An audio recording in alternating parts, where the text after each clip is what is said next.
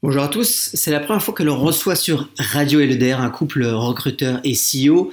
Et du coup, pour nous, c'est d'autant plus intéressant et ça montre que le recrutement est vraiment euh, mis en valeur, notamment dans une, dans une ESN. Et on a donc reçu euh, Carla Zouri, le CEO de Zenica, et Coralie Noël, directrice recrutement de Zenica. Et vous allez voir, euh, on a parlé de culture, on a parlé de recrutement pour un CEO et son importance notamment pour une ESN. Karl a notamment souligné l'importance du sourcing et d'avoir des recruteurs de métier chez Zenica et comment ça a changé l'entreprise. Quant à elle, Coralie nous a dit comment elle a transformé ses équipes pour forcer le sourcing, euh, changer les process et surtout comment elle a mis le candidat au centre de ce process. Et Coralie nous partage aussi deux chiffres étonnants pour Zenica sur la cooptation et la chasse. Je vous en dis pas plus et je vous laisse découvrir mon échange avec Karl et Coralie.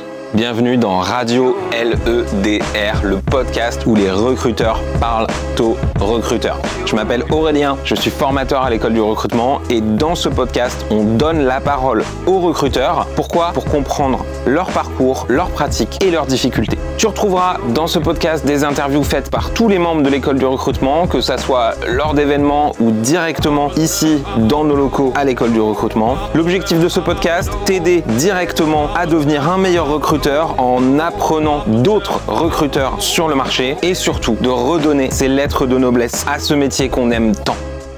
Bienvenue sur le podcast Radio LEDR. Je suis ravi aujourd'hui d'accueillir donc Karl Azori et Coralie Noël de Zenica. Et c'est vrai que c'est la, première fois qu'on a l'occasion sur le podcast Radio LEDR d'accueillir un, CEO euh, d'une entreprise. Tout simplement pourquoi, et on, va le découvrir, hein, c'est que le, recrutement chez Zenica a une place très particulière et, ça a été un, sujet stratégique dès le démarrage de la boîte et je pense que ça c'est quelque chose qui nous intéresse. Alors justement, on va commencer. Karl, qui es-tu? Bah, Déjà bonjour, merci beaucoup de me recevoir, je suis ravi d'être là et de pouvoir participer à cette émission. Euh, alors, qui je suis? Moi, en quelques mots, en fait, je suis un ancien consultant. Donc, je fais une école d'ingénieur agronome, pour être précis, euh, AgroParisTech. Euh, ensuite, pendant 10 ans, donc spécialisation informatique, et pendant 10 ans, j'étais développeur, consultant.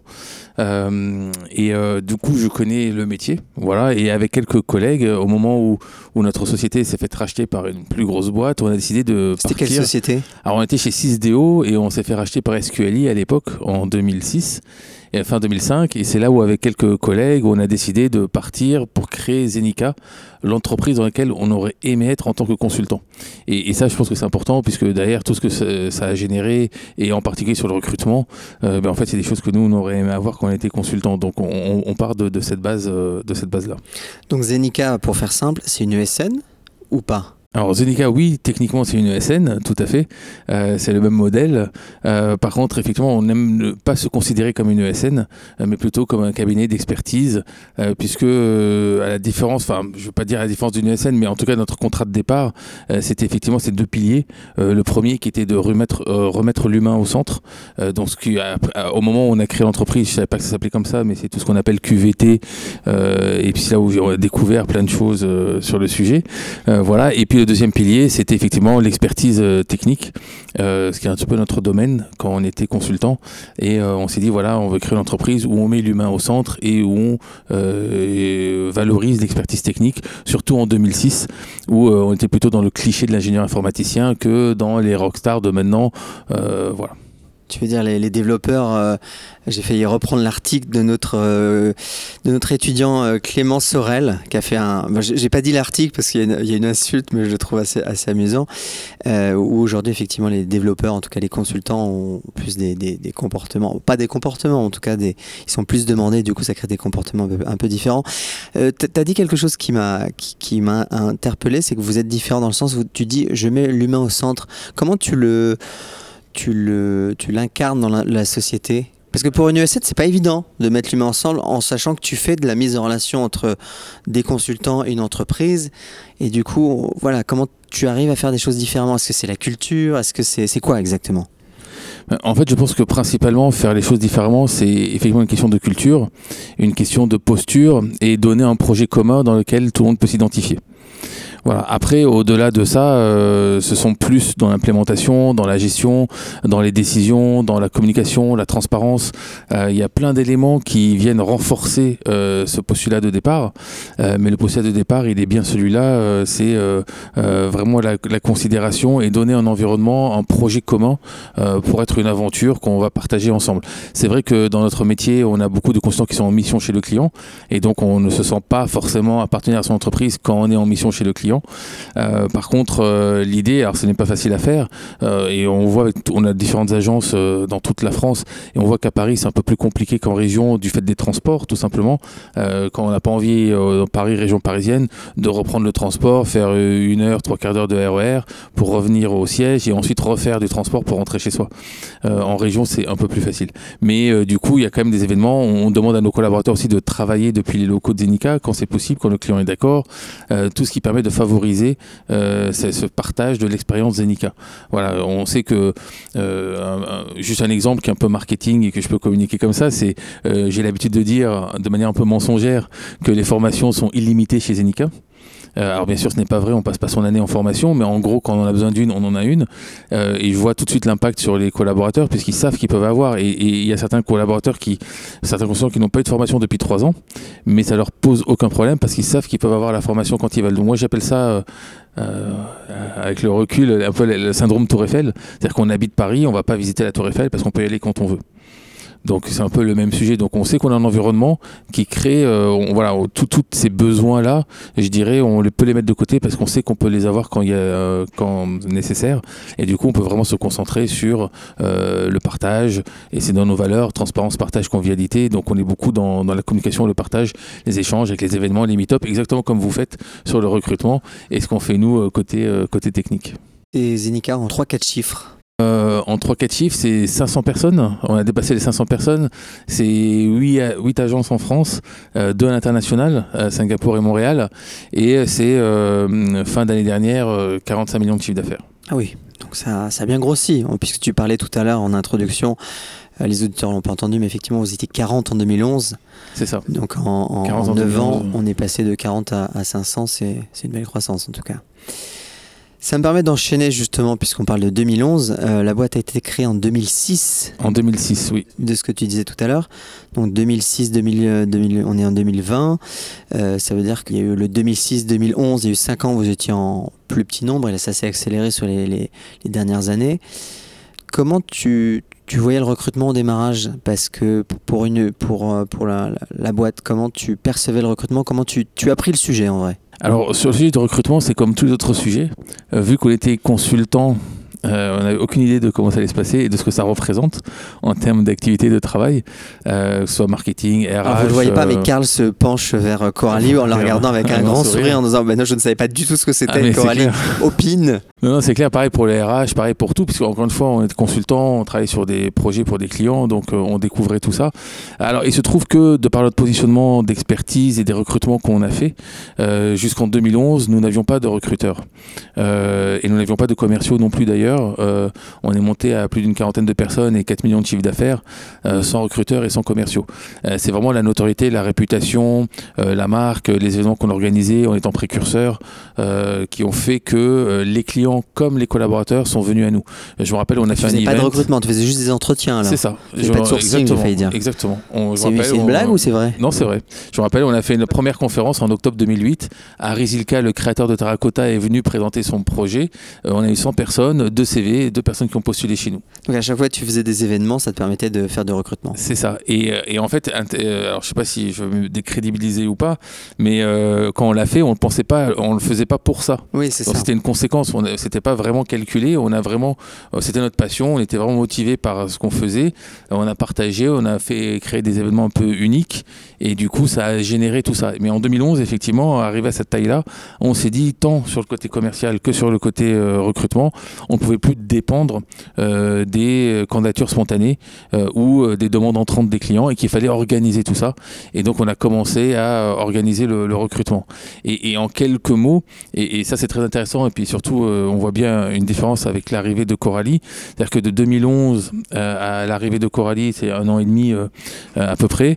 pour nous, le recrutement, je résume un peu, je, caricature un peu, mais on traitait aussi beaucoup de candidatures entrantes et candidatures spontanées euh, et les cooptations des collaborateurs. Euh, mais depuis l'arrivée de Coralie, on s'est rendu compte de l'importance du sourcing, euh, puisque effectivement, si, si j'en ai un chiffre, je ne sais pas si je peux le donner sur le nombre de candidatures spontanées qu'on a eu l'année dernière, pour une société de 500 personnes, on a quand même eu plus de 10 000 candidatures spontanées. et donc on passe beaucoup de temps à traiter les candidatures spontanées et plutôt que de passer du temps à chercher les compétences ou les personnes dont on a besoin. Euh, parce que si par hasard, dans les 10 000 candidatures, il n'y a personne qui correspond au projet Zenica, ben, on aura passé du temps à traiter 10 000 candidatures pour rien. Donc l'idée, c'est vraiment de, de, de, changer ça. Et ça, c'est Coralie qui nous a ouvert les yeux sur le sujet et, l'importance du sourcing que, que j'ai découvert quand elle, quand elle nous a rejoints. Donc du coup, en 2011, si j'ai bien compris, euh, jusqu'en 2011, c'était à Belleville. On, fait des conférences, on a des, candidatures spontanées, les gens arrivent en sachant que c'est pas déjà, c'est pas une marque connue, donc pour attirer des gens, c'est pas forcément évident. Mais en tout cas, vous n'avez pas eu besoin de faire beaucoup de sourcing, ce qui est assez rare pour euh, pour une ESN. En tout cas, de, cette taille, probablement que c'est facile parce que les besoins sont moins importants. Euh, comment tu as, tu, tu, as cranté Comment tu es passé au niveau du dessus justement Comment le premier recruteur est arrivé Il s'est passé quoi euh? mais, déjà, euh, on a déjà commencé euh, par. c'était pas un poste interne, c'était une personne indépendante de par le réseau, donc qui passait deux ou trois jours par semaine pour nous aider sur le recrutement et à gérer les candidatures entrantes, donc à structurer, organiser les rendez-vous, le, temps de réponse aux candidats, la qualité de l'expérience candidat, etc. Enfin, tout ça, ça a été commencé à être mis en place à ce moment-là. Euh, ensuite, on a vu l'importance euh, du sujet, euh, bien entendu. Du coup, on a internalisé le poste, on a recruté quelqu'un. Une personne Une personne. À partir de combien de salariés? Le recrutement, c'est arrivé peut-être en 2013, donc fin 2013, donc on devait déjà être une centaine de personnes. Ah oui, donc tu as attendu 100 personnes pour avoir... Et cette personne, elle devait recruter combien de personnes par an? Euh, alors, je, vais essayer de me rappeler, mais, mais sur, comme on était au niveau groupe, donc ça dépend des agences, mais sur Paris, euh, on devait recruter une vingtaine, trentaine de personnes à ce moment-là. si tu rajoutes les départs avec les remplacements, forcément, ça fait. Alors, jusqu'en 2013, on n'a eu aucun départ. Euh, c'est-à-dire que toutes les personnes qui nous ont rejoints à partir de mars 2007, donc le premier collaborateur, celui qui nous a rejoint en mars 2007, Loïc, il est toujours chez nous. Euh, il a un poste maintenant de directeur d'agence locale. Il fait du commerce et du management. Euh, mais de mars 2007 à février, février mars 2013, toutes les personnes qui nous ont rejoints, il n'y a pas eu de départ. Mais il y a un secret là-dedans. C'est quoi le secret Zenica? C'est, Tu, m'as dit la culture de la transparence, etc. Mais j'aurais bien aimé que tu me donnes un exemple. Tu me dises, bah ouais, chez nous, par exemple, euh, on se dit les choses. Je dis ça, c'est très euh, l'école de recrutement de dire ça, mais on a une valeur, nous, se dire les choses. Enfin bref, mais c'est pas applicable à toutes les entreprises. Mais qu'est-ce qui fait Alors je pense que Coralie, probablement, euh, pourra, pourra l'appliquer, pourra peut-être aussi de l'extérieur dire, parce que quand tu arrives de l'extérieur, parfois c'est plus facile de dire ce qu'on voit de l'extérieur. Qu'est-ce qui, qu'est-ce qui fait que tu as réussi à garder tes collaborateurs aussi longtemps? Alors, sincèrement, je, je pense, enfin, c'est toujours c'est pas évident parce qu'il n'y a pas de questionnaire sondage, mais c'est vraiment une intuition.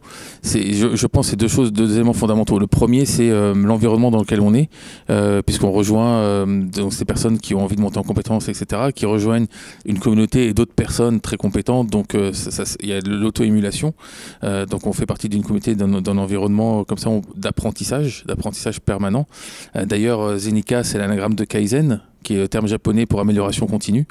Donc on est vraiment dans cette, dans cette, dans cette logique-là. Et euh, le deuxième point, je pense, c'est vraiment la culture d'entreprise, donc la transparence et autres. Mais au-delà de ça, je pense qu'on peut mettre plein de mots. J'ai tendance à dire par exemple qu'un baby-foot ou que ce genre d'éléments sont des éléments extérieurs de coolitude parce qu'ils ne veulent rien dire pour moi. Euh, c'est juste l'intention euh, qui compte, l'intention de la direction de, qui, qui, donne cette attention à toute l'entreprise et que tout le monde peut, peut porter en fait parce que c'est un projet collectif. Mais c'est vraiment l'intention parce que si je prends l'exemple du baby-foot, on peut avoir un baby-foot, mais reprocher aux gens d'y jouer ou faire trop de bruit ou d'arriver trop tard, etc. donc il faut faire attention aussi une extérieure de coolitude. Mais, mais donc je pense que les éléments qui retiennent les collaborateurs chez nous, c'est un, la communauté de compétences, d'expertise, voilà, et deux, c'est l'état d'esprit général, cette transparence. J'ai pas de bureau, on, se pose autour d'une table, on discute de tout. tout le monde que quand tu arrives le matin, tu te poses où il y a de la place. Exactement. Ok. Exactement. Il n'y a pas de signe extérieur de euh, c'est moi le boss et euh, vous je vous reçois tous dans mon bureau. Non, non, Ce qui n'est pas très classique dans les ESN. Hein. complètement, je suis tout à fait d'accord. Euh, j'ai pas de bureau, j'ai même pas de tiroir pour ranger mes affaires. non, tu fais partie des minimalistes. T'arrives, t'as un ordinateur. Minimaliste et... je me pose là où il y a de la place euh, et j'essaie d'alterner, de tourner autour des, équipes, dans le showroom, avec les collaborateurs, l'équipe marketing, euh, l'équipe euh, finance, etc. Vraiment là où il y a de la place et pour pouvoir passer du temps avec chacun. Donc du coup, si on reprend l'historique, en 2013, tu as ton, ton ou ta première recruteuse qui vient. qui doit recruter 20 à 30 personnes par an. ça se passe bien alors, si je comprends bien Ça se passe très bien. Et d'ailleurs, avec la croissance, euh, c'était Laure Valade. Laure Valade, d'accord. Voilà.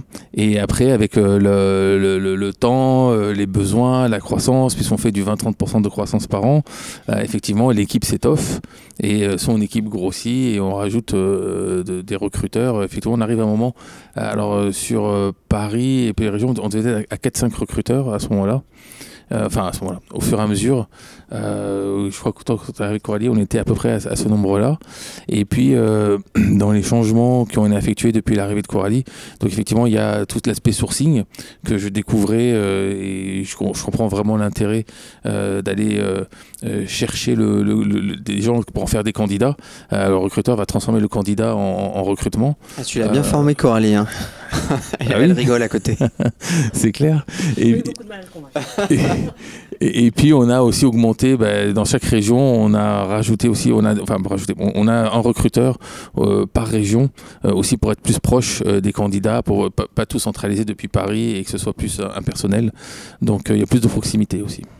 Alors, question piège, à qui est rattaché le recrutement chez Zenica? Ah, C'est une très très bonne question, on en a beaucoup parlé. Euh, pour l'instant, le recrutement est classique, standard, rattaché aux ressources humaines. voilà. Euh, mais on en a beaucoup parlé avec Coralie et, effectivement, pour moi, euh, encore une fois, c'est parce qu'on est chez Zenica et parce que on sait que le recrutement, c'est un métier à part qui pourrait être rattaché à la direction et à moi directement. et je pense que c'est Coralie, je pense qu'elle le vit comme ça avec Delphine, donc notre DRH. Euh, mais euh, voilà, on serait dans une entreprise plus classique. Euh, ce serait pas côté ressources humaines, clairement, ce serait plutôt côté direction. là, il y a une bonne entente entre la DRH et Coralie. ça se passe très bien et, du coup, on n'a pas changé, mais il y a une très grande autonomie de l'équipe recrutement de Coralie. et d'ailleurs, Coralie fait partie du comité stratégique. donc, c'est pas parce qu'elle est rattachée à la DRH que c'est uniquement la DRH qui fait partie du comité stratégique. Coralie fait partie du comité stratégique comme la DRH, puisque c'est deux métiers bien différents.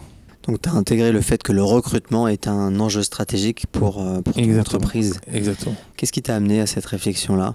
Plusieurs choses. Euh, la enfin, je dirais euh, deux ou trois éléments. Le, premier point, c'est effectivement, nous, on, a fait de la croissance. Alors, effectivement, en, en, 14 ans, on est passé à 500 personnes. mais c'est très difficile pour nous de faire de la croissance en restant dans notre projet et dans le modèle Zenica. Euh, vu les chiffres que j'ai annoncés, si on voulait faire de la croissance pour de la croissance, ce serait euh, pas facile, mais avec 10 000 candidatures spontanées, il y aurait plus de matière. Donc recruter pour rester Zenica et pouvoir faire de la croissance en restant dans nos valeurs et dans notre positionnement, c'est assez compliqué. Et donc effectivement, de ce point de vue-là, le recrutement est compliqué chez nous voilà, parce qu'il faut pouvoir euh, répondre aux besoins clients, faire de la croissance tout en restant dans notre culture. Euh, donc ça, c'est un point important. Ça veut dire qu'il n'y a pas de croissance externe alors? Pour l'instant, non. Il n'y en a pas. c'est pas l'objectif. Donc toute la croissance que vous avez, c'est de la croissance, organique. organique vraiment développée en propre, etc. Donc, d'où la difficulté, c'est que tu veux pas casser ta culture. Euh, où tu veux garder en tout cas la culture intacte et qui, est, assez forte en fait, je pense. Euh, c'est aussi ce qui se dégage de ce que tu dis. Ok. Exactement. Donc donc c'est l'importance de, recrutement pour rester dans notre modèle. Ça c'est le premier point.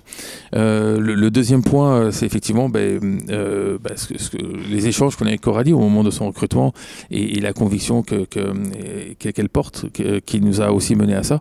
voilà, ce sont les deux points. C'est-à-dire que donc, donc ça rejoignait ce premier point qui était comment on continue à faire notre croissance tout en en restant dans le modèle Zenica. Et, et Coralie a apporté des éléments de réponse à ça. Donc ce sont les deux, les deux points majeurs, oui, tout à fait. On arrive en donc 2013, première recruteuse. tu, as, tu es monté jusqu'à. jusqu'à là aujourd'hui, on en a combien de recruteurs? On doit être 7, personnes en tout dans tout le groupe. Qu'est-ce qui t'a amené à recruter Coralie? Quels étaient les objectifs quand tu es arrivé Parce que j'ai l'impression que, euh, euh, euh, vous la voyez pas, mais elle peut rougir, hein, mais il y a eu un avant et un après Coralie. Qu'est-ce qui s'est passé? Qu'est-ce qui t'a amené à, Parce que dans la façon dont tu en parles, alors là c'est une interprétation qui m'est personnelle, donc tu vas, ou pas l'étayer, mais dans la façon dont tu en parles, j'ai l'impression qu'il y a eu un avant et un après. C'est-à-dire que vraiment, tu as, as, voulu changer de braquet dans, dans ton côté recrutement? Oui, tout à fait. Alors, c'est un peu comme sur d'autres sujets, euh, c'est pas forcément arrivé de manière très calculée. Je m'explique. Euh, il y a aussi un peu de chance, hein, c'est normal. C'est d'abord, effectivement, euh, euh, Laure a évolué en interne sur d'autres postes. Donc, effectivement, on a recruté quelqu'un pour en responsable recrutement, puisqu'on avait besoin du coup quelqu'un pour un responsable recrutement. On a vu beaucoup de candidats. Ben, L'échange avec Coralie, encore une fois, toute sa vision du recrutement, etc., nous a convaincus au moment de ces entretiens. C'est là où on a découvert aussi euh, euh, ce potentiel-là. Et du coup, c'était une évidence pour nous que euh, Coralie était faite pour nous rejoindre et porter le projet. Et du coup, aussi ce que je lui ai dit, avec carte blanche pour transformer la façon de recruter chez Nika et avec une phrase que je lui ai dite et pas que elle, c'est ne laisse pas l'entreprise se transformer, mais aide-nous à transformer l'entreprise. Parce qu'on prend des habitudes, que ce soit côté commerce ou côté recrutement, quand on a des candidatures spontanées, entrantes, etc., on peut rentrer dans une certaine facilité à traiter euh, cet entrant, euh, alors que euh, du coup on pourrait rejoindre l'entreprise Enica et la culture, l'entreprise fait que on reproduit les schémas du passé. Donc là, quand on a échangé avec elle et qu'on a eu sa vision du recrutement, là on a dit bah non, viens nous aider à transformer l'entreprise. Nous aussi, hein, avec la croissance, on doit s'adapter, c'est la transformation de l'organisation. Aide-nous à transformer l'organisation, aide-nous à changer, mais ne laisse pas l'entreprise se transformer. Comment euh, vous avez mené le processus de recrutement pour ce euh, donc c'est le premier responsable de recrutement avec une équipe ou il y avait déjà quelqu'un? Non, il y, avait, déjà quelqu'un. elle l'a remplacé. En elle l'a remplacé, d'accord. Quelle vision Et là, je vais peut-être après lui laisser la parole.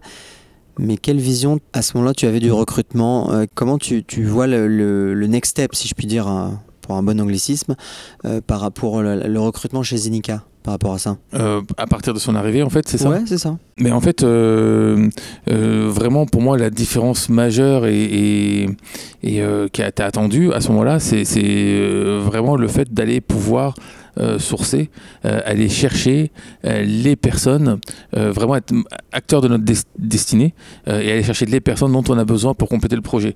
On veut se développer sur telle ou telle offre, donc on va aller chercher les personnes correspondantes.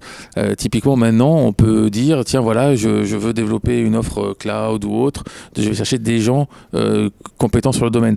Alors que quand on traite de l'entrant, je caricature un peu, bon bah si on a un expert cloud qui arrive, euh, ça tombe bien, mais, mais ça dépend de qui postule en fait.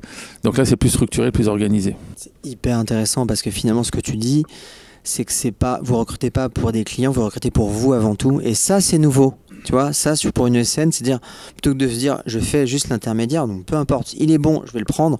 Non, je vais pas prendre quelqu'un qui est bon, je vais prendre quelqu'un qui est bon et qui correspond à notre culture Zenica et non pas au client. Donc, c'est une posture qui est un peu différente. Ça veut dire que côté commercial, il va falloir que tu vendes du Zenica et non pas tu vendes une compétence. Exactement, c'est exactement ça. Et d'ailleurs, euh, je, dis souvent que nous, on recrute sur profil.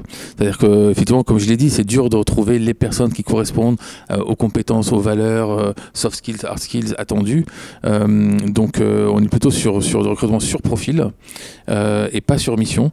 Et c'est des personnes qui rejoignent le projet, qu'on a envie d'intégrer dans le projet. On, investit beaucoup de temps sur les personnes, sur la montée en compétences, sur des journées d'intercontrat choisies. on a un taux d'intercontrat choisi beaucoup plus élevé que n'importe quelle autre entreprise, je pense. Alors, il y avoir d'autres cas, on ne doit pas être les seuls, mais en tout cas, de, ce que je connais, on n'est pas nombreux, en tout cas, voilà. Euh, parce que pour nous, c'est important cet investissement sur les personnes. Euh, et, c'est d'autant plus important de les recruter, de bien les choisir, parce que euh, cet investissement va durer dans le temps et on n'est pas en recrutement sur mission clairement, euh, genre un client a besoin, on le prend, si client n'a pas le besoin, on recrute. toutes les ESN disent ça, mais vous, vous l'incarnez un peu plus encore de, dans, la façon dont tu le dis. Alors après, là, ça n'engage que moi, hein, évidemment, mm. mais, mais beaucoup de ESN disent non, on recrute tout sur profil.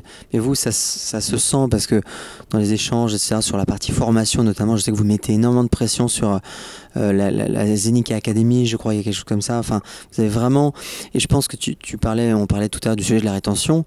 Euh, la formation, le fait de mettre la formation et l'apprentissage au cœur de la culture. Encore une fois, c'est un élément qu'on a en commun ici. Nous, euh, Kindle à volonté, les formations aussi, c'est très important chez nous à l'école de recrutement pour les salariés.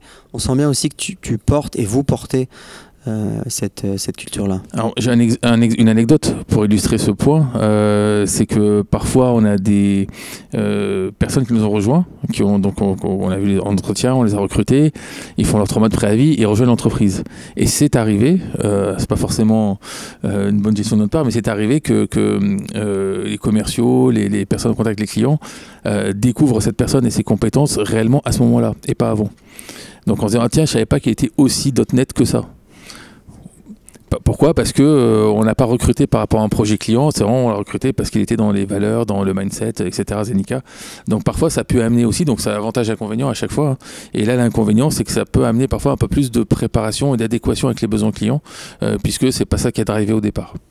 Alors je vais te poser une, dernière question qui est un peu une question piège. Euh, et après je, te laisserai, on laissera le micro à, à Coralie classiquement dans les ESN, le problème beaucoup euh, de, la place de recrutement dans les ESN, c'est le, pouvoir des business managers qui souvent imposent des choix, etc. aux, recruteurs et ont une, mainmise très forte. Et souvent, il y a un décalage de pouvoir qui fait que finalement, ça crée des problématiques. C'est que tu survends et que finalement, euh, tu as du mal à garder euh, ce côté je recrute sur profil, la culture de la boîte, parce que justement c'est le business manager, c'est lui qui vend, donc c'est lui qui a le pouvoir. Or, on voit de plus en plus de SN, alors des petites, hein, parce que les grosses ont, du mal à mettre euh, ce, système en place, on, voit de plus en plus de SN, les petites, donner du pouvoir aux recruteurs en disant voilà ok vous êtes autant décisionnaire parce qu'on sait qu'un mauvais recrutement c'est pire. Et du coup on, va vous donner un pouvoir euh, euh, du pouvoir pour dire non euh, challenger le business manager etc comment vous gérez cette problématique là chez Zenica nous on est alors on, essaie de travailler déjà en synergie euh, idéalement, euh, sans parler de pouvoir de business manager ou de recruteur, euh, dans l'idéal, c'est fluide, ça communique, ça partage. ça, c'est dans l'idéal. Non, mais il y a un exemple concret, c'est qu'on les a mis au même étage, dans le même bureau, donc avec les recruteurs et les, les sourceurs et les managers vraiment au même étage. Ouais, c'est bien ça. Au même étage pour qu'ils puissent discuter, partager, etc. Puisque euh, effectivement il y avait une, sorte de, je ne vais pas employer de, de grand terme, mais une sorte de, de silo, voilà. Euh, puisque euh, comme on recrutait sur profil et qu'on recrute des candidats, euh, personnes assez compétentes, etc. Et comme je l'ai dit, certains business managers les découvraient une fois qu'ils ont rejoint l'entreprise. Donc ça communiquait pas spécialement, donc ça pouvait amener aussi des problématiques, euh, euh, certaines problématiques. Donc l'idée c'était de reprendre de nouvelles habitudes et de partager. Donc on les a mis au, même étage. Après, le deuxième point, c'est que effectivement on recrute sur profil et quand on a des bons candidats, comme ils sont durs à trouver et que c'est notre modèle économique hein, qui, est notre modèle tout court, qui est d'être de travailler avec des, gens plutôt compétents, euh, ben en fait, on peut pas rater en recrutement euh, une fois qu'on l'a, on peut pas le rater. Donc, euh, si le business manager dit, ben moi, j'ai pas de mission pour cette personne, etc., donc on le recrute pas, non, c'est pas possible. Donc, on doit s'adapter côté. Tu es en train de dire que le recruteur, même s'il a un bon profil et qu'aucun business manager dit, bah non, j'ai pas, j'ai rien pour lui, vous pourriez, vous seriez prêt à le recruter? Même s'il n'y a rien en face. C'est ce qu'on a déjà fait, et puis on se dit, bon, on a trois mois pour préparer le terrain, etc. Donc ça, c'est déjà arrivé. Euh, effectivement, la solution idéale, effectivement, c'est que ça communique en amont, bien sûr, et que ça partage. Et donc, on change nos habitudes, et même physiquement, hein, même de la place dans les bureaux, pour favoriser euh, plus de communication. Euh, mais oui, c'est exactement ça. quand on a le bon candidat, la bonne personne, bah, on, le prend, en fait. Et, les business managers aussi, je vous le jure, hein, quand on le voit encore, tiens, cette personne telle certification, tel euh, conférencier, etc. On sait qu'on est dans le modèle Zenica et euh, du coup, euh, il y a quand même une bonne réaction côté business manager. Donc là, le pouvoir est vraiment côté recrutement. bien sûr, on ne veut pas imposer, le mieux que ça se passe en collaboration, mais les recruteurs sont là, les sourceurs, pour trouver les bonnes personnes du projet et nous, on ne peut pas se permettre de les rater quand on les a. Ok, C'est clair, mais après, ça c'est dans les faits, mais dans la pratique, c'est pas toujours évident, j'imagine. Ça c'est dans un monde idéal. Mais non, mais de toute façon, je ne peux pas euh, répondre. Je, parle de Si, si, je peux facilement répondre. Ça c'est vraiment l'intention et c'est ce qu'on essaie. C'est comme tout, hein. je pense qu'il faut avoir une intention, un but, et après on doit essayer de le vivre et de l'incarner au fur et à mesure. Donc parfois il y a des sujets, il y a... c'est pas évident, c'est clair, parce qu'à un moment chacun a son sujet, son client, euh, on a le candidat, etc. Euh, mais du coup on les traite au fur et à mesure. mais c'est en donnant cette direction, cette vision, puisqu'on parlait de projet commun, euh, on embarque tout le monde sur un projet commun. Euh, si on n'a pas cette vision, euh, on reste dans des silos et chacun fait sa, partie. Là, l'idée, c'est d'avoir cette vision, ce projet commun, et de le travailler ensemble au fur et à mesure, et d'essuyer les plâtres ensemble, etc. Puisque, encore une fois, Coralie est arrivé il y a un an et demi, donc cette culture du sourcing et cette façon de travailler, c'est des nouveaux, c'est une transformation de l'organisation. Donc forcément, il y a du, on résiste au changement, hein, forcément, c'est humain, euh, mais, euh, mais, mais c'est la direction qu'on se donne et, c'est l'orientation que, que, nous on fixe. Et voilà. Merci Karl. du coup, on va passer la parole à, bah, merci. Merci beaucoup. Il est possible que je te repose des questions. de toute façon, euh, je, je, bouge pas. Le, le, micro sera jamais trop loin. Coralie, Coralie Noël, directrice recrutement, directrice recrutement. Hein. Bah oui, maintenant. Oui. Maintenant, ouais. chez Zenica. bonjour Coralie. Bonjour Laurent. elle, est, là depuis tout à l'heure, donc c'est toujours un peu étrange de se redire bonjour. Euh, dans ce que dit Karl, ce qui est intéressant, c'est qu'on voit bien qu'il y avait une dimension sourcing, euh, qui est une de tes missions en arrivant. J'imagine qu'elle existait déjà, mais comment tu pousses le changement dans une boîte comme, euh, comme Zenica? Alors, je pense qu'il y avait la volonté quand je suis arrivée d'aller vers du sourcing et que Laure, donc ma prédécesseur, avait déjà ça en tête. Euh, par contre, comme le disait Karl, je pense qu'il y avait un tel volume de candidatures euh, que ça spontané ah oui, oui et que ça, ça occupait en fait euh, quasiment toute la bande passante hein, de l'équipe qu'on avait des, des liseurs de CV quoi oui c'était ça puis Enfin, très clairement, il y, a, il y, a, du volume, mais il y a, surtout beaucoup de qualité. Moi, c'était, c'est vraiment une des choses que j'ai découvertes. Alors, quand tu dis il y a beaucoup de qualité, c'est l'entrant est de très bonne qualité. Ah. Et un, quelque chose hein, qui m'a surprise, et, je le cite souvent en arrivant chez et que Karl n'a pas cité, c'est le pourcentage d'embauche sur cooptation. Et ça, ça boucle un peu la boucle parce que euh, plus ton pourcentage d'embauche sur cooptation est élevé, plus ton indicateur de qualité de vie au travail, en général, il suit.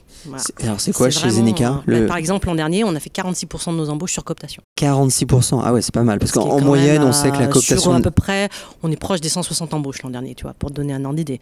Donc, c'est vraiment. Euh, Attends, mais du coup, à quoi, ils, servent tes recruteurs? Oh Alors... Attention, je pose la question qui fâche. Non, non, je me souviens très bien que quand j'avais vu Carl et Alors, rapproche le micro. Ah oui, pardon. Quand j'avais vu Carl et Delphine, euh, moi, je trouvais que c'était agréable d'arriver dans un contexte Zenica où, justement, tu as quand même de l'entrant. Parce que euh, je pense que Karl, euh, il, avait déjà conscience qu'à un moment donné, d'abord, les candidatures peuvent se tarir. En fait, euh, Zenica avait vraiment, moi, si je suis venu voir Zenica, c'est que je les connaissais, je les suivais. Ils avaient une marque dans le, dans, dans, le secteur des ESN qui était très différente, en fait, et où, je vais le dire très clairement, beaucoup de recruteurs rêvent de bosser, parce que, en fait, en tant que recruteur, on se dit, j'ai une promesse à faire à mes candidats, et moi, ce, dont je suis persuadée aujourd'hui, c'est qu'il faut que la, promesse, elle soit suivie. Et chez Zenica, et même tous ceux que j'ai recrutés euh, depuis mon arrivée me le disent, on peut promettre à nos candidats des choses qui vont se réaliser. Quand, parle, Karl parle de la formation, ça se réalise. Quand il parle de transparence, il y a plein de choses, justement, ce que tu disais, qu'il que, ne cite pas. Moi, il y a un truc qui m'a frappé à mon arrivée, c'est le How I Met. C'est comme la série, quoi. Euh, c'est euh, presque. Hein. non, c'était une idée de Delphine à, l'origine. Delphine qui est la DRH, voilà, et euh, qui a mis ça. Alors je sais plus l'année hein, où vous avez mis ça en place, mais en tout cas, quand je suis arrivée, tous les vendredis ou toutes les quinzaines, Karl s'exprime et c'est en live et il s'exprime sur bah, la stratégie de l'entreprise, les choix qu'il fait pour l'entreprise. Et auparavant, en général, il lance un questionnaire où tout collaborateur peut poser ses questions, peut dire bah, moi j'ai envie qu'on aborde tel sujet, j'ai envie qu'on parle de ça. Euh, et il euh, n'y a pas de censure, en fait. Donc ça, c'est c'est quelque chose euh, déjà qui est quand même différenciant. Dans le monde des ESN, oui. Alors dans le monde des ESN, euh, moi, je sais qu'à l'époque, je suivais aussi Davidson, qui a lancé quand même aussi beaucoup de choses hein, sur la QVT dans le monde des ESN. Euh, et je trouve que pour parler de la situation actuelle, c'est quelque chose qui ressort énormément. Parce que pendant cette période de confinement qui a été difficile hein, pour beaucoup de, de collaborateurs, Macarl est resté présent via ces How I Met très réguliers pour donner des informations sur comment se portait la société, comment ça se passait, et vraiment sur une vraie transparence. Il n'y a pas de ce qu'on dit souvent de nous euh, dans, à nos candidats, c'est il n'y a pas de bullshit quoi en fait. C'est euh, bah, quand ça va. Il, il, ne dit pas seulement quand ça va bien. Et il explique les décisions qu'il prend, les orientations qu'il prend. Euh, je pense que ça, c'est quand tu parlais de, de faits concrets, c'est vraiment quelque chose qui est apprécié. Il, y a une proximité. Euh, moi, je sais que pendant mon process, il m'avait parlé d'une organisation en management qui est assez flat, en fait, tu le dis souvent. Et, et c'est vrai, avec une boîte de 500 personnes, tu ne retrouves pas chez Zenica ces X strates hiérarchiques avec, ben, ça s'illustre par le fait, ben, bureau, il n'a pas de bureau, Karl. Je l'avais dit à la conférence, c'est le grand jeu, c'est euh, où est Karl, en fait, dans les locaux, c'est de, de, trouver Karl. Et ça, ça se reflète à tous les niveaux, en fait. Mais je pense aussi parce que euh, il insuffle aussi auprès des managers euh, bah, cette envie d'être proche des collaborateurs, de les faire grandir, de les faire progresser. Et, et c'est ça, je pense, une des forces de, de Zenica et qui est très confortable pour un recruteur en fait parce que euh, bah, ce qu'on vend on y croit et euh, on est heureux de le faire parce qu'on sait que notre candidat il va rentrer et il va trouver euh, bah, les valeurs qu'on décrit c'est pas que des mots en fait c'est vraiment il y a des faits concrets qui derrière se matérialisent. Donc toi, côté candidat, c'est plus facile à, entre guillemets, à vendre ouais. pour, tes, pour tes recruteurs. Quelles sont les principales difficultés que tu as rencontrées, tu rencontres euh, quand tu es arrivé justement par rapport à... Parce que finalement, tu as eu carte blanche alors carte blanche, mm. près de, de, ce que tu avais dit aussi à la conf, la mm. conférence de recrutement. Mm. Euh, quelles ont été les difficultés que tu as rencontrées? Alors justement, j'ai envie de dire, il y a, enfin, je sais pas si c'est difficulté le terme. Euh, moi, il y, a une des choses qu'on a réglées et Carl en a parlé, c'est euh, je, je, trouvais qu'il y avait une trop grosse séparation et surtout en ESN c'est important entre le recrutement et le business. Je pense que j'ai aussi euh, un, goût pour le business. Et je pense qu'en ESN c'est important euh, pour le recrutement.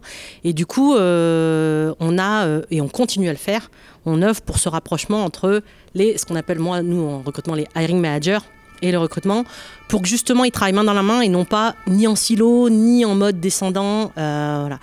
Et en fait euh, je dirais pas que c'est une difficulté c'est parce qu'en fait chez Zenical euh, ce que je trouve agréable c'est que tout le monde est prêt à changer évidemment il faut accompagner le changement mais tu vois je trouve qu'il n'y a pas de résistance forte au changement et euh, Carl il dit souvent test and learn moi il me l'a souvent dit et quand je t'ai proposé de changer des choses voilà, quand je parle de carte blanche, c'est ça, c'est t'as pas de veto chez Nika à dire non, mais euh, c'est test. Et bah, de toute façon, si ça marche pas, on aura appris des choses. Et puis euh, si ça marche, ben euh, tant mieux. Et ça, c'est vraiment, je trouve en tout cas que chez Nika, tout le monde va dans ce sens-là. Donc j'ai pas euh, trouvé de résistance particulière. quand j'ai voulu effectivement, moi je il a raison, je crois fondamentalement à la fonction du sourcing dans une entreprise. Donc ça s'est matérialisé par le premier recrutement d'un sourceur, c'est Loïc. Euh, Loïc Langrand, ouais. Voilà, et qui a été rejoint euh, depuis peu par euh, Morgan Dalberg, en fait. Euh, parce que le, le, le projet, c'est effectivement, comme on a la chance d'avoir de l'entrant la montée en compétence pour aller faire de ce qu'on appelle l'approche directe, parce que j'aime pas le terme chasse, euh, bah, elle se fait de manière beaucoup plus confortable. Alors que si euh, tu dois faire monter une équipe en compétence sur de l'approche directe, mais que tu n'as déjà pas d'entrant, c'est tout sous la pression, tout. Voilà. Et, j'avoue que en, tant que manager d'une équipe de recruteurs, c'était confortable d'arriver euh, dans ce contexte-là, même si tous les recruteurs que j'ai recrutés derrière, et Karl me l'avait fait pendant mon process, quand ils balancent les chiffres en disant il y a tant de candidatures, on recrute sur cooptation, moi j'ai fait 16 ans de SN avant, je me disais c'est pas possible. Vraiment, je j'y croyais pas. Et en fait, tous les recruteurs qui sont venus après, ben, au bout de trois mois, on se dit ah mais si c'est vrai quoi. Les, candidats postulent, ils connaissent Zenica est reconnu euh, parmi les ESN et surtout par les, experts de, de, très bon niveau.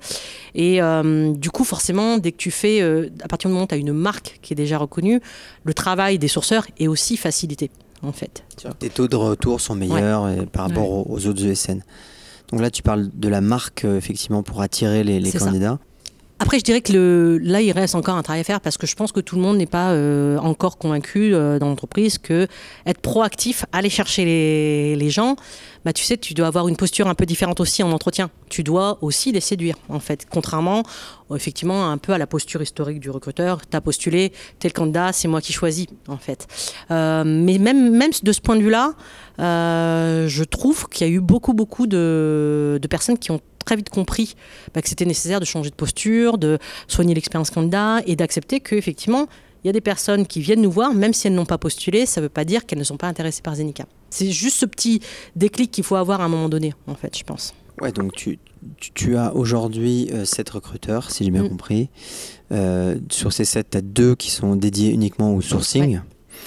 Euh, ça veut dire que c'est- ça, ça n'existait pas avant en fait, cette partie le- sourcing. Il C'est y avait que des recruteurs. que des recruteurs donc qui faisaient euh, évaluation et sourcing. Aujourd'hui, les recruteurs chez toi font aussi du sourcing ou du coup comment tu as Alors en fait, c'est c'est un petit peu à la carte. C'est-à-dire que euh, j'ai euh, plutôt des j'ai cinq recruteurs et par contre euh, dans ces recruteurs, il y en a certains qui aiment le sourcing, donc bien sûr qui peuvent euh, aussi sourcer. Maintenant, ils sont rattrapés par le temps. À partir du moment, on revient quand même à, ça, ils ont aussi beaucoup de, candidatures euh, à traiter, à qualifier, etc. Mais ils font tous un peu de sourcing, contrairement aux sourceurs qui ne font que ça. Les sourceurs chez moi, ils ne traitent pas du tout les candidatures. En fait, ils ne vont aller contacter que des personnes bah, de manière proactive en fait. Donc en, leur travail, il va aussi dans la diffusion de la marque Zenica en fait, parce qu'il y a ceux qu'on contacte qui connaissent déjà Zenica et qui parfois, hein, euh, moi je le dis, c'est une chose quand même qui est, qui est marrante, c'est euh, qui n'osent pas postuler chez Zenica euh, parce que l'image euh, renvoyée par Zenica, et c'est quelque chose qu'on travaille, euh, l'image d'expertise euh, bah, leur donne l'impression qu'ils ne peuvent pas, ils se mettent une pression et qu'ils ne peuvent pas accéder à Zenica. Et même dans les fonctions support, on a eu le cas récemment sur une commerciale qui nous a rejointe en disant ben, qu'elle était, elle suivait Zenica. Moi, je faisais partie de ces, personnes. hein. Je suivais Zenica depuis quelques années. Donc ça, c'est, c'est, c'est, c'est- je sais plus pourquoi je dis ça d'ailleurs.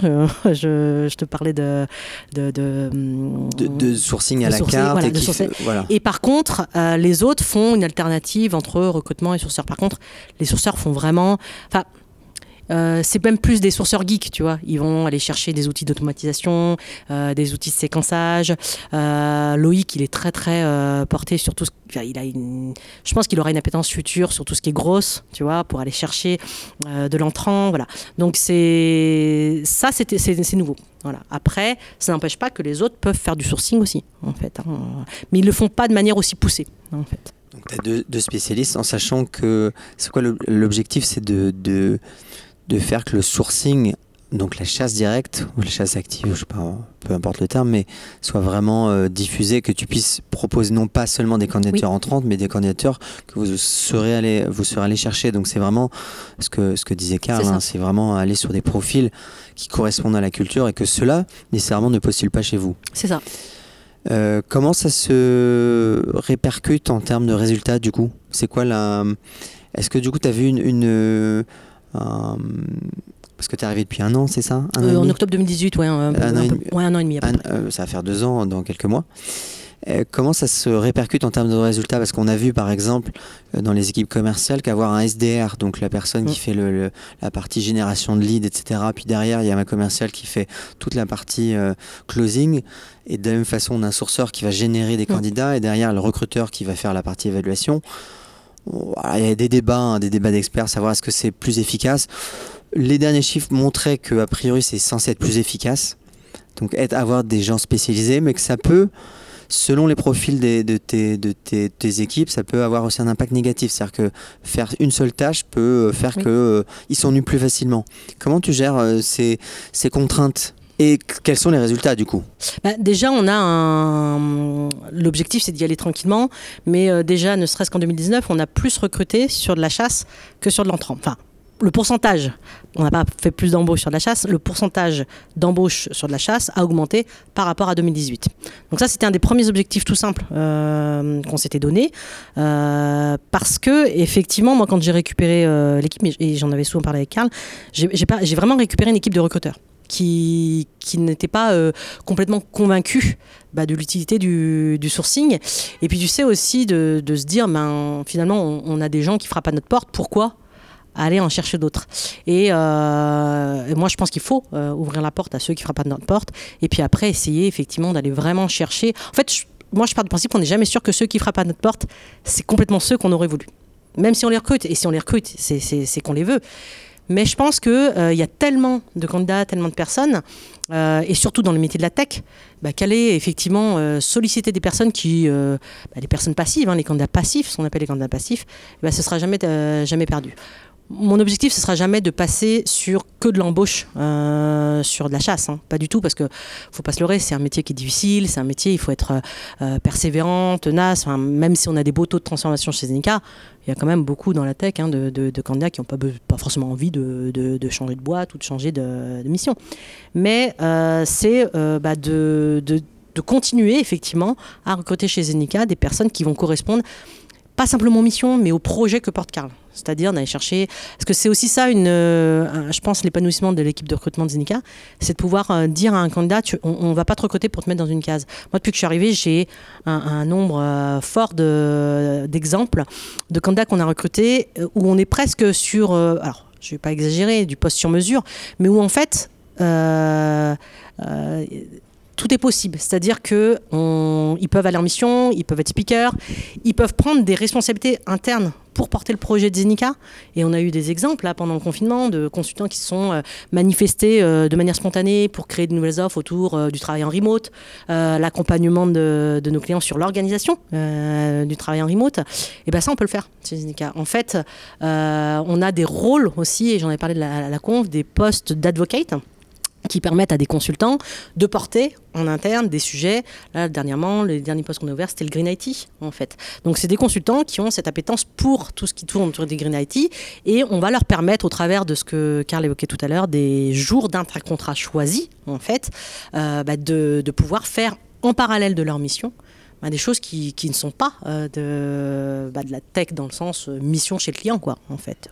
Je vais te poser deux dernières questions. Quelques chiffres tu peux nous donner sur, euh, sur le côté recrutement chez Zenica Donc tu nous as dit tout à l'heure 46% de cooptation, ce qui est énorme. Euh, après, c'est quoi les taux euh, justement la chasse directe, voilà, taux de transfo, chasse directe, etc., pour que les auditeurs aient un peu une idée de, du travail.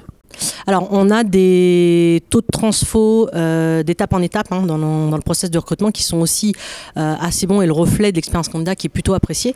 Euh, il y a un fort écrémage qui est fait quand même au premier, au premier niveau par l'équipe recrutement, puisqu'on est sur des taux de transfo plutôt autour de, je pense qu'il y a un écrémage à, hauteur de 50% qui est déjà fait par les équipes de recrutement avant de, de faire la, suite du process. Mais il est nécessaire parce que par contre, après, les taux de transfo entre rendez-vous 2, rendez-vous 3, on est, et surtout en euh, offre acceptée, on est quasiment à 75% de taux transfo, ce qui est très très bon en ESN. Ce qui est, énorme d'ailleurs, ce qui est énorme. Parce qu'on a des, des RI managers qui sont vraiment euh, qui embarquent leur, euh, les candidats dans le, dans le process et on, a, on fait intervenir aussi dans nos process nos consultants. Et ça, c'est aussi quelque chose d'assez différenciant. Tu, tu, formes tes hiring managers, donc les opérationnels qui recrutent, au recrutement? Ou comment tu fais? Parce que si tu les, impliques euh, bah, je dirais qu'aujourd'hui, euh, on n'a pas forcément besoin de faire de la formation à proprement parler.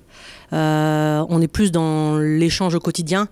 et c'est ce que je te disais, c'est que je trouve qu'on a chez Zenica des personnes qui sont très réceptives à de nouvelles pratiques, de nouvelles manières de faire. Donc c'est pas un combat chez Zenica, c'est que ce qui est apprécié par l'équipe, c'est qu'on a des hiring managers qui reconnaissent qu'on a un vrai métier, qu'on a une expertise, et du coup qui sont demandeurs en fait de nos conseils, de, de pour comment mener un entretien, comment le faire, qu'est-ce qu'on peut améliorer en fait.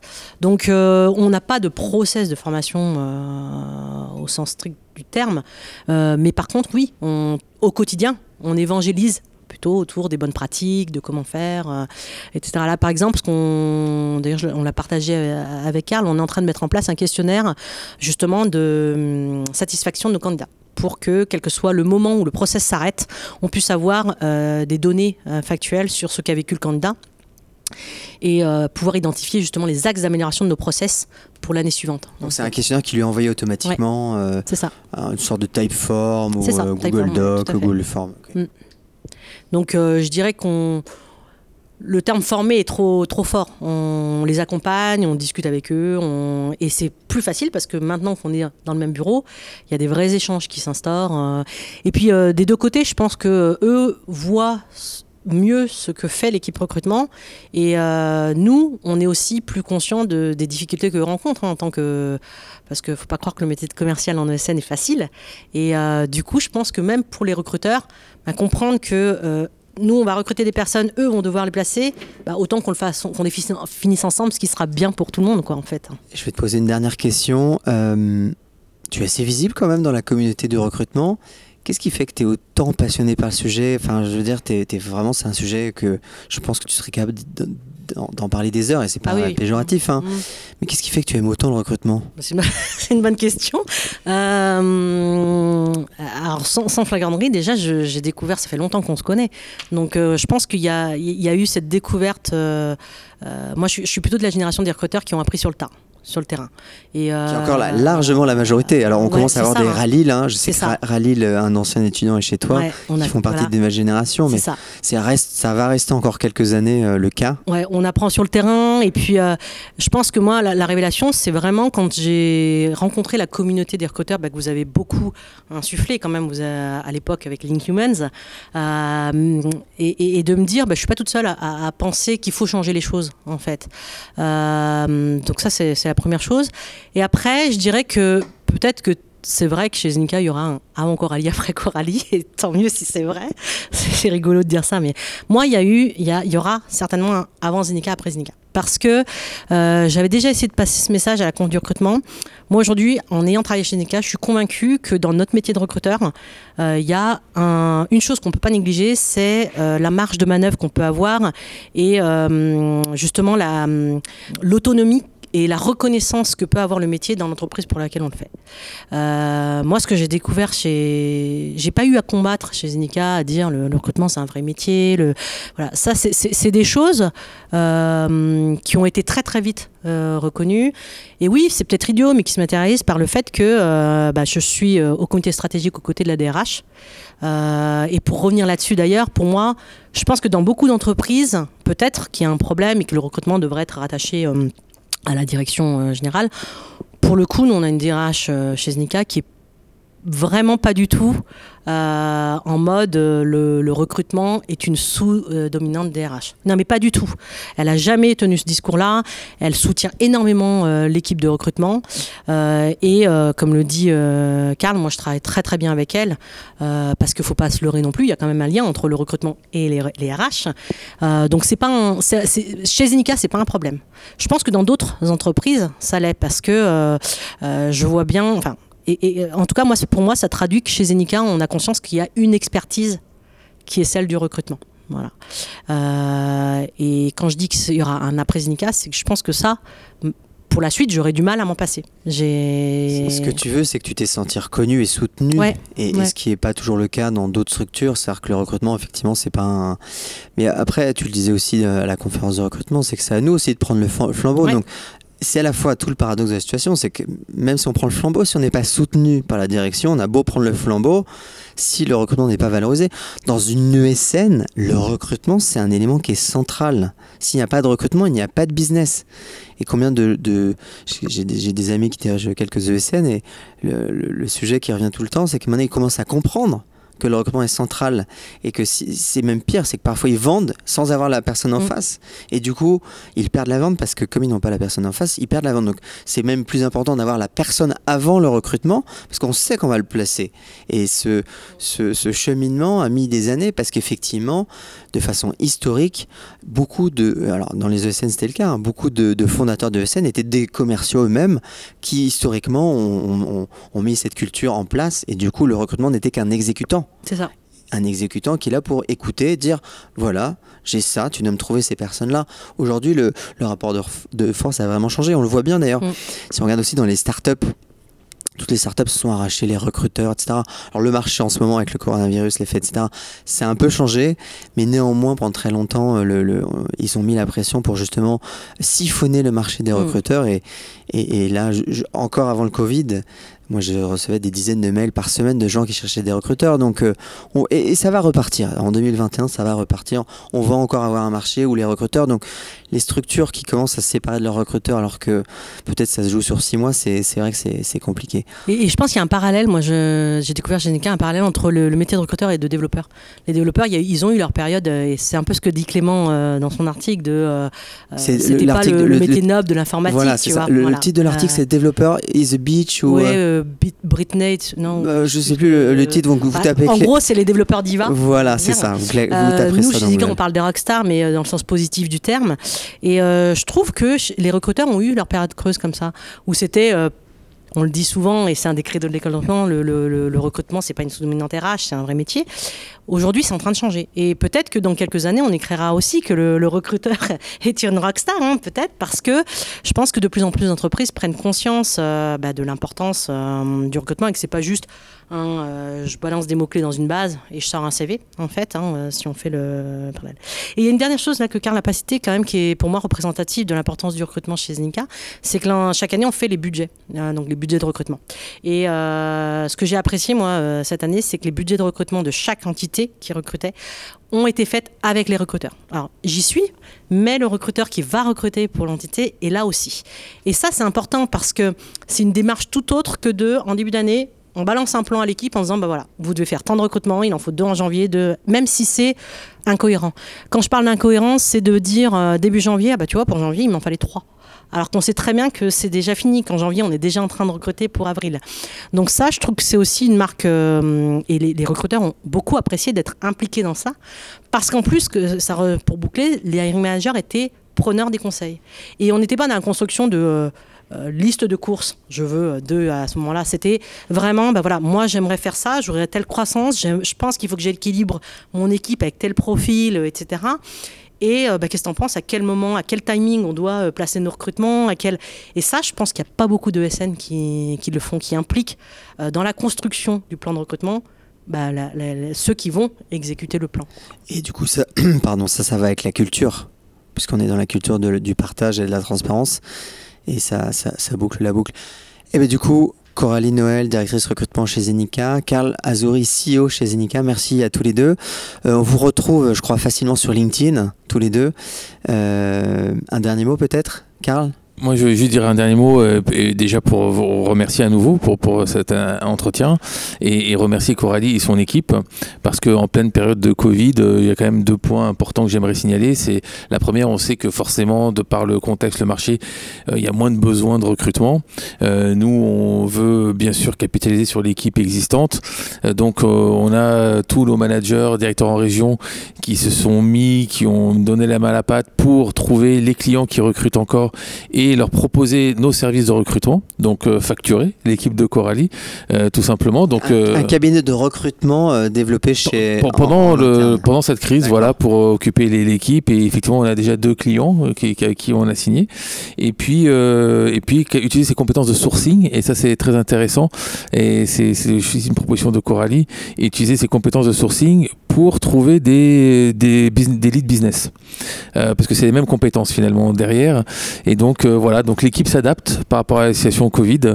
Euh, donc euh, voilà, je voulais tenir en, en, mot de fin, les remercier pour ça et remercier Coralie. Un super recrutement agile, donc le, recrutement interne qui devient un cabinet de recrutement externe et euh, on utilise des techniques de sourcing pour aller chercher du business. C'est une super façon pour aussi montrer que bah voilà, on est capable de faire autre chose et qu'on a des compétences transversales. Et c'est un message très positif pour nous. Merci à tous les deux. Mais merci beaucoup. Merci. À bientôt. À bientôt. Toutes mes félicitations, tu es arrivé à la fin de cet épisode de Radio LEDR, le podcast où les recruteurs parlent aux recruteurs. Tu as aimé ce que tu as entendu? Trois manières de nous aider à partager la voix de la résistance. Envoie-le à un recruteur ou une recruteuse que tu aimes bien. Parle-en sur les réseaux sociaux en utilisant le hashtag Radio LEDR et laisse-nous des étoiles, 5 de préférence, mais c'est comme tu veux, sur Apple ou Google Podcasts. Tu as peur de rater le prochain épisode? Abonne-toi sur ton application de podcast préférée tu peux nous retrouver sur Spotify, Apple Podcast, Google Podcast ou même SoundCloud. Et pour patienter, tu peux retrouver toute l'actualité de l'école du recrutement sur LinkedIn, sur la page l'école du recrutement ou sur Twitter at LEDR France. D'ici là, je te laisse avec une seule mission, être fier d'être recruteur.